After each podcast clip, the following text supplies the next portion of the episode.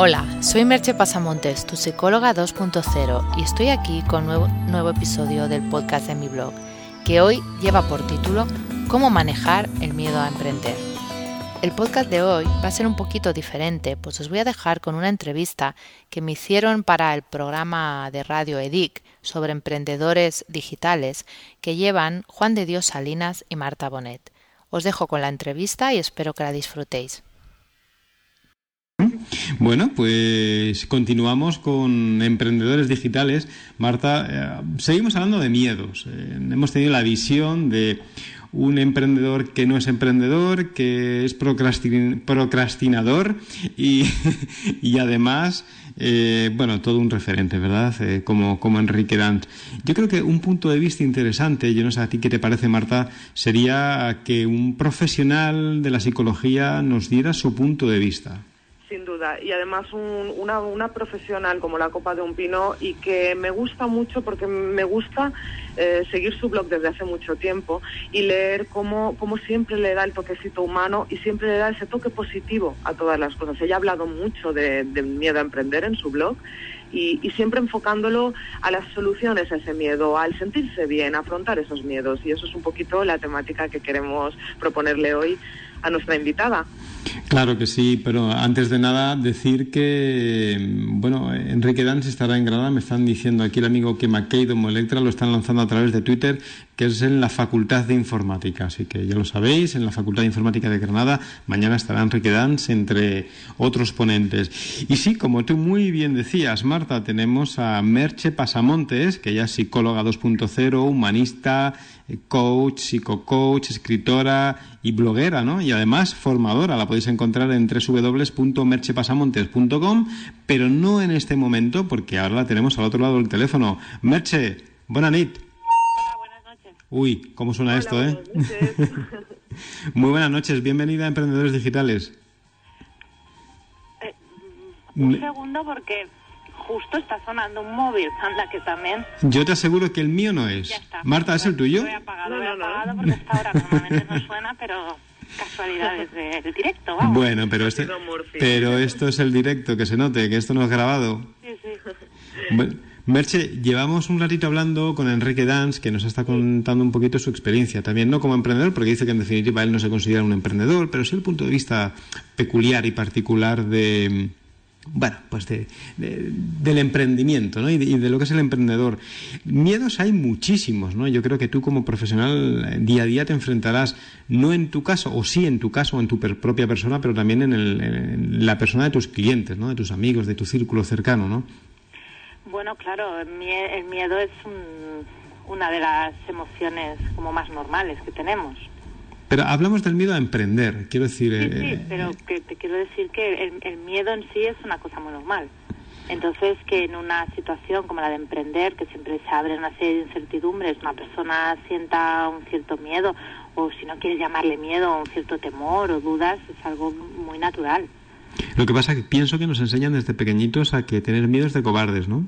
Eh, el problema es eso, el concepto que existe sobre el miedo porque ya te digo, tener miedo es normal. Si una persona no tiene miedo es que le pasa algo grave.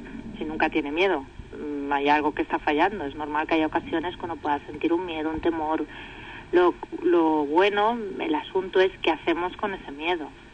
¿Cómo lo gestionamos? Claro, porque tenerlo en sí, pues ya te digo, tenerlo, ese es natural, ¿no? O sea, somos humanos y hay situaciones en las que eso se despierta.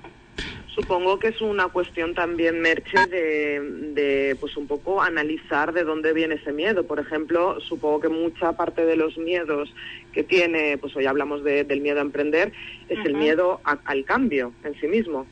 Claro, es que, a ver, hemos de pensar que nuestro cerebro es, es muy rutinario.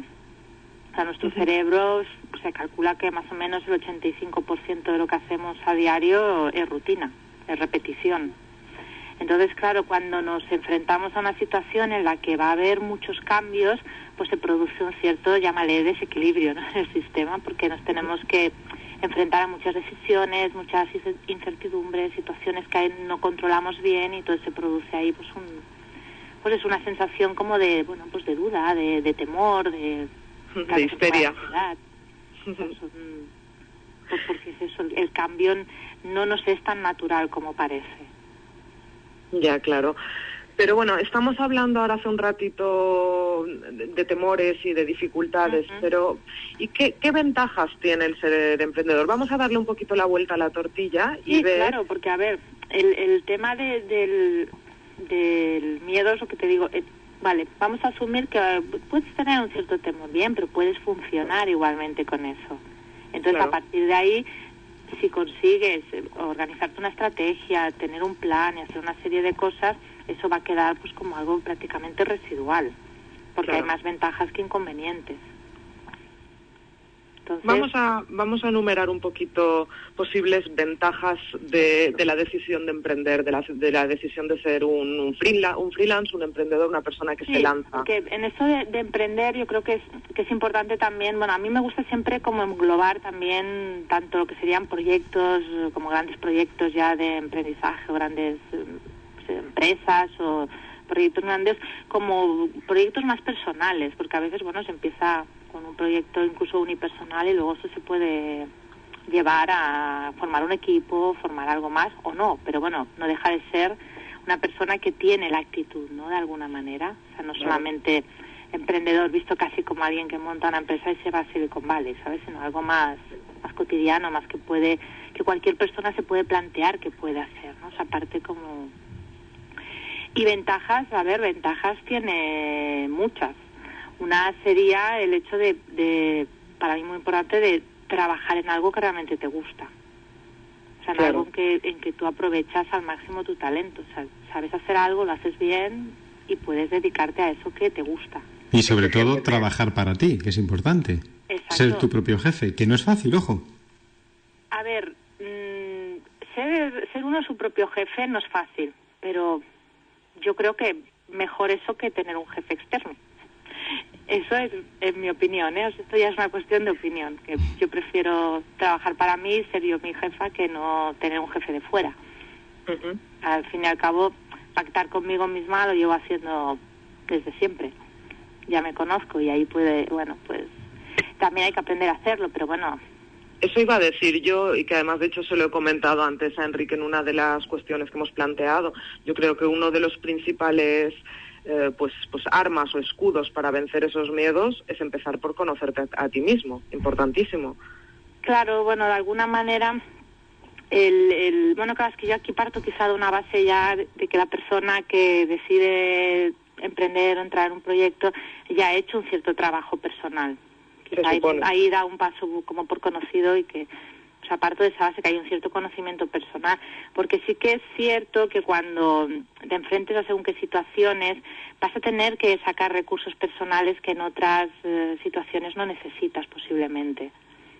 Entonces está bien que, que te conozcas un poco, ¿no? Para que sepas pues esos puntos más fuertes, cuáles son, cuáles son esos puntos quizá no tan fuertes, pero que tampoco importa que los tengas, o sea, no, no, no tenemos que tener solo puntos fuertes, hay puntos débiles que, que también nos hacen fuertes de alguna manera, ¿no? Porque son, son parte de nosotros, o sea, es un poco irte conociendo también. Merche, ¿cuáles son los, los miedos principales cuando un emprendedor eh, va, te visita? Eh, no, no, no lo sé, bajo tu experiencia, ¿cuáles piensas que son los, los principales miedos que puede tener esa persona? Hombre, el, el, el, principal miedo cuando se empieza algo, algo es el fracaso. O sea, sería como algo muy genérico, pero es que el principal miedo es que no salga, o sea, que no conseguirlo. Entonces, aquí también hay, hay una parte que yo pienso que, que tiene mucha importancia, hacerse un plan. O sea, una cosa es la actitud, está muy bien, trabajarse esa actitud, trabajar esa parte interna, pero también seamos un poco prácticos, hazte un plan un poquito con cara y ojos. Claro, estrategia.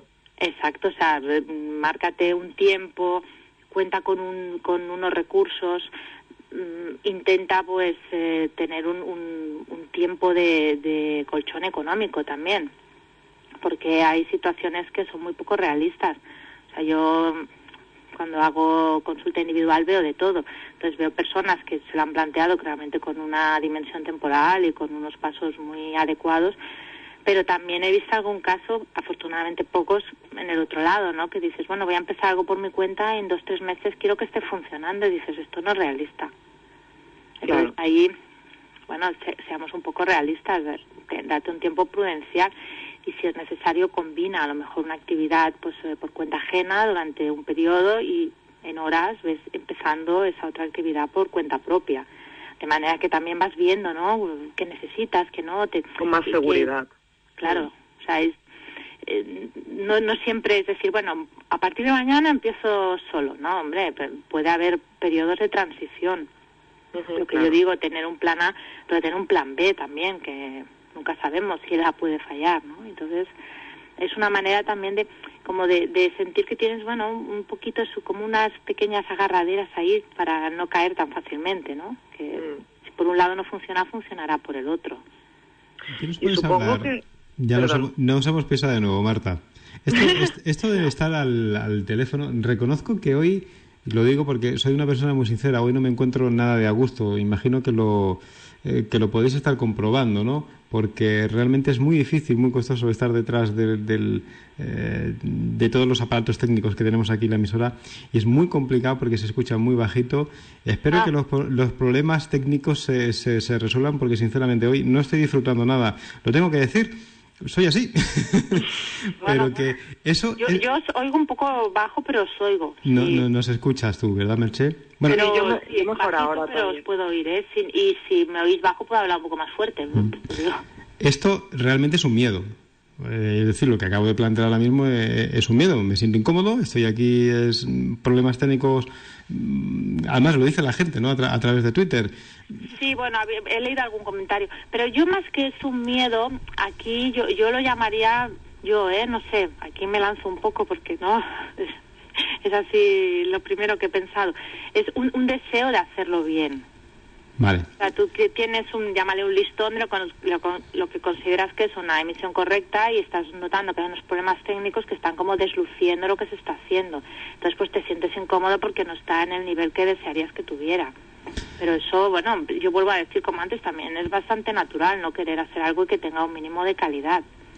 Evidentemente llevamos ya mucho tiempo trabajando y haciendo una labor muy importante. Yo creo que nuestros amigos a través de Twitter, eh, bueno, pues eh, lo, demuestran día a día, ¿no? Fijaros, en la semana pasada tuvimos 1.300, más, más de 1.300 tweets, Merche.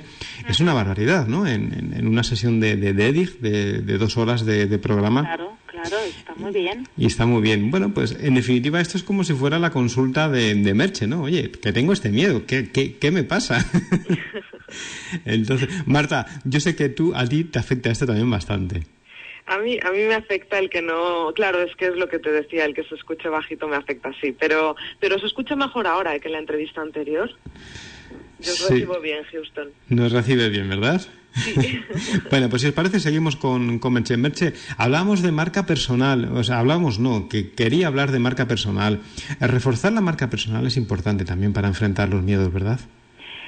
A ver, yo pienso que es uno de, de los eh, puntos que forma parte de esta estrategia que, os comentaba, ¿no? De que si uno se organiza y tiene una serie de, de acciones planificadas, pues de alguna manera también tienes un punto de referencia y la marca personal sobre todo si es un, un freelance, un emprendedor, llámale unipersonal para distinguirlo quizá del que monta una empresa o monta ya un negocio, es un, yo diría que es un puntal.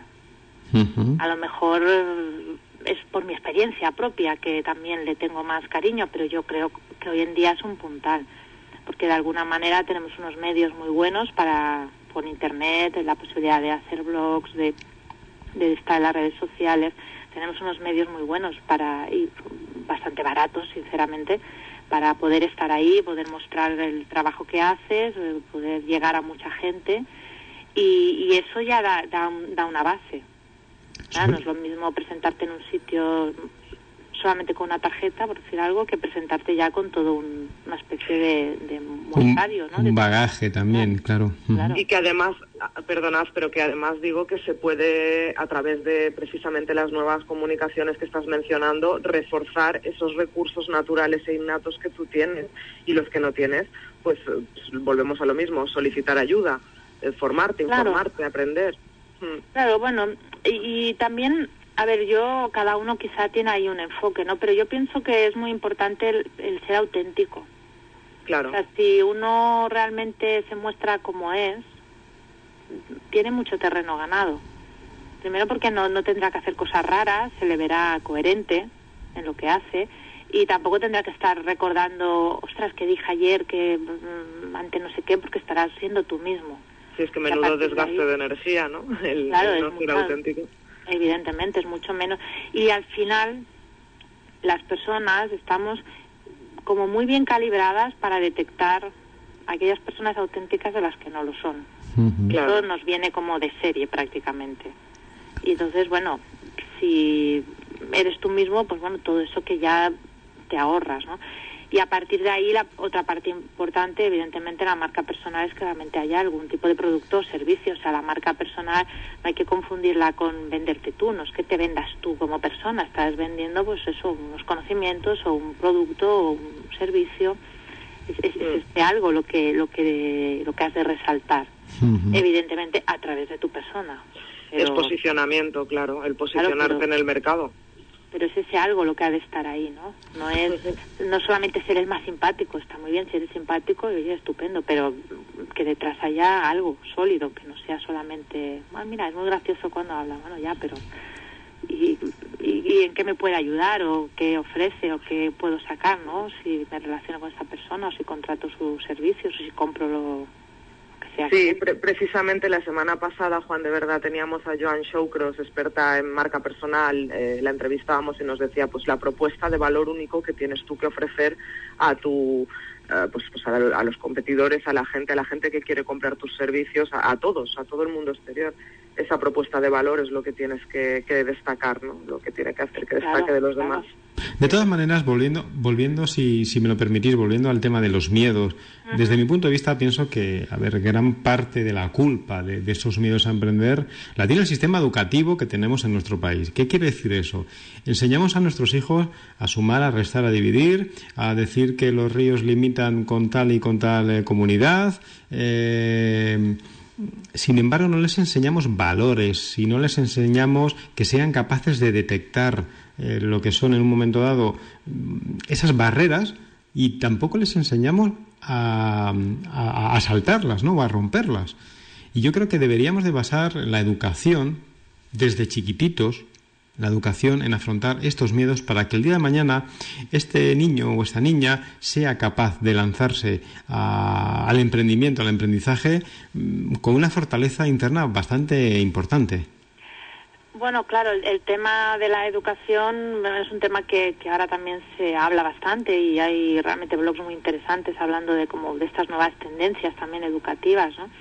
Los niños, pues, aparte de lo que son las materias académicas, pues está bien que se reciban una educación emocional, una educación de valores, todo el, todo el conjunto ayuda porque entonces son, claro, son personas cuando son adultas más preparadas y con mayores competencias emocionales y personales para, para moverse. Y ahí va a ser más fácil que emprendan o que haga lo que sea, pero que lo hagan, llámale, con, con ganas y con gusto, porque estarán mejor preparadas y se sienten mejor con ellas mismas.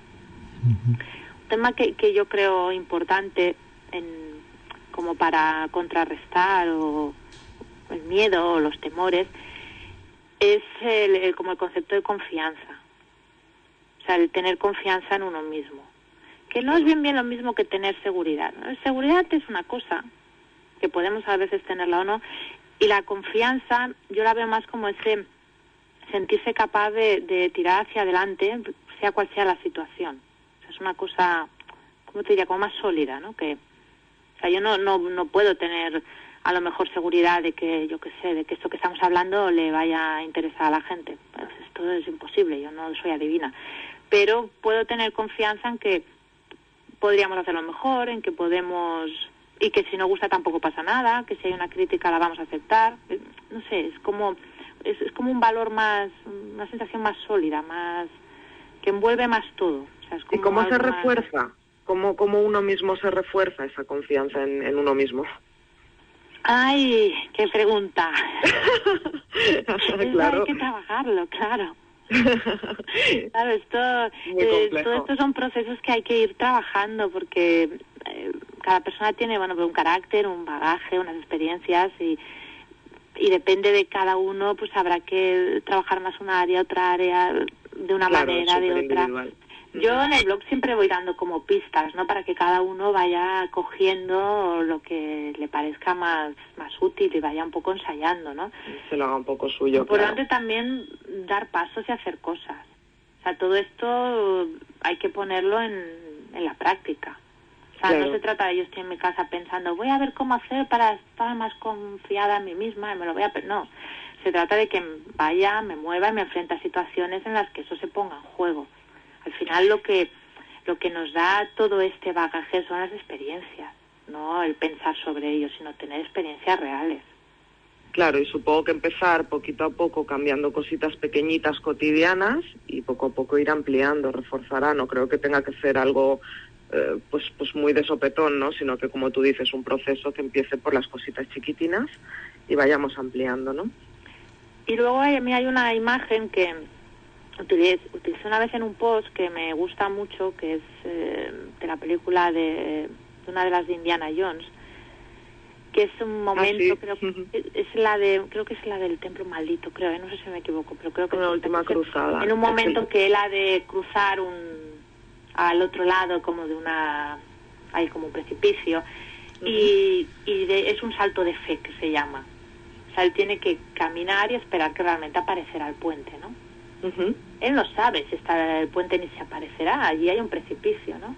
Pero es una cuestión de fe, ¿no? Ahí, bueno, hay un trasfondo religioso, pero si quitamos un poco la parte esta, pero pensamos en, esa cuestión de fe, tiene la suficiente confianza en sí mismo para dar el paso. Y cuando da el paso, evidentemente en la película aparece el puente, no, no podría no podía fallar, ¿no? Pero es, ese, hay, hay un momento que hay ese paso de fe, ¿no? Es decir, voy a probar a hacer esto porque confío en que saldrá bien o no saldrá bien, pero voy a aprender algo con ello, voy a tener una experiencia. En cualquier caso va a ser algo provechoso. Va a ser más provechoso hacerlo que no no hacerlo. Pues... igual eso no salga, no pasa nada. Igual eso te lleva a que salga otra cosa después. Pero si no tienes esa primera experiencia, no tienes, no hay una experiencia como de referencia. Es como estás, es que lo, que, a mí más me como lo que más me choca, lo que, no sé, lo que te deja con más, más mal sabor de boca, es esa sensación de que muchas veces las personas se quedan como en el pensamiento sin hacer nada, ¿no? Dando vueltas a una idea, pero no, no prueban nada. Hablamos de valor entonces. Pero no, en, tampoco en un valor como, como si fuera ahí un gran acto de valentía, ¿no? Yo lo veo más como ese paso de fe, de prueba, si tampoco los primeros pasos normalmente tampoco son nada tan trascendentes muchas decisiones de esta vida nos parecen una gran cosa y cuando luego miras a tres, cuatro, cinco años vista, ves que bueno, que tampoco esa en concreto no era tan importante, han sido la suma de un montón de decisiones, muchas, en muchos días, algunas muy, muy pequeñas, otras un poco más grandes, la suma de todo eso, esa la, que ha, la que ha creado el cambio, o sea, no es que de la noche a la mañana voy a emprender y ya con eso, no, es un montón de, de pequeñas cosas que se van sumando. Es como, una trayectoria para esto, esto es un camino, un camino que tenemos que hacer poquito a poco, despacito, lo digo mucho, es como subir a una montaña. Una montaña no podemos hacer una ascensión a un K2 o a un Everest directamente, hay que hacerlo por fases, estableciendo objetivos cortos y, ojo, también en base un poco a tus posibilidades. Así que nosotros esperamos seguir nuestro caminito y nuestros objetivos, seguir alcanzando poquito a poco esos objetivos. Merche, yo eh, espero poder eh, tenerte otra vez en Emprendedores Digitales. Espero, te sigo desde hace mucho tiempo, escucho tus, tus podcasts. Espero que tú hagas también lo propio con nosotros. Ahí estaremos. Genial. Pues tenemos que continuar, nos tenemos que ir porque entramos ya en la, segunda parte. Ha sido muy cortito, no, no, la verdad, me, me ha salido a poco, ¿no? Sí, siempre. Siempre, siempre nos pasa en la radio, la verdad que, que, el tiempo pasa muy, muy, muy, muy, muy rápido, muy rápido. tendremos que empezar a rodar. Sí. Digo que tendremos que empezar a rodar películas ya. claro que sí. Lo dicho, Merche, muchísimas gracias por, por, estar con nosotros. Seguiremos hablando de emprendimiento, de empresa y, bueno, y en marca personal, ¿qué decirte, no? Que te tenemos ahí también, sabemos que te tenemos ahí si queréis, os, me despido con una frase que, leí una vez que me gusta mucho, que es eh, que creo que para los que están ahí con la duda de, emprender puede serles útil, que es la de eh, vivir en lo conocido por miedo a lo desconocido, es como estar en vida pero no vivir. Pues buenísimo. Yo creo que es yo creo que es la receta perfecta, evidentemente, Marta, para, para concluir esta, esta entrevista. Merche, muchísimas gracias. Te, esperamos en, muy poquito. Un abracito, Merche. Gracias. buenas noches. Un fuerte abrazo.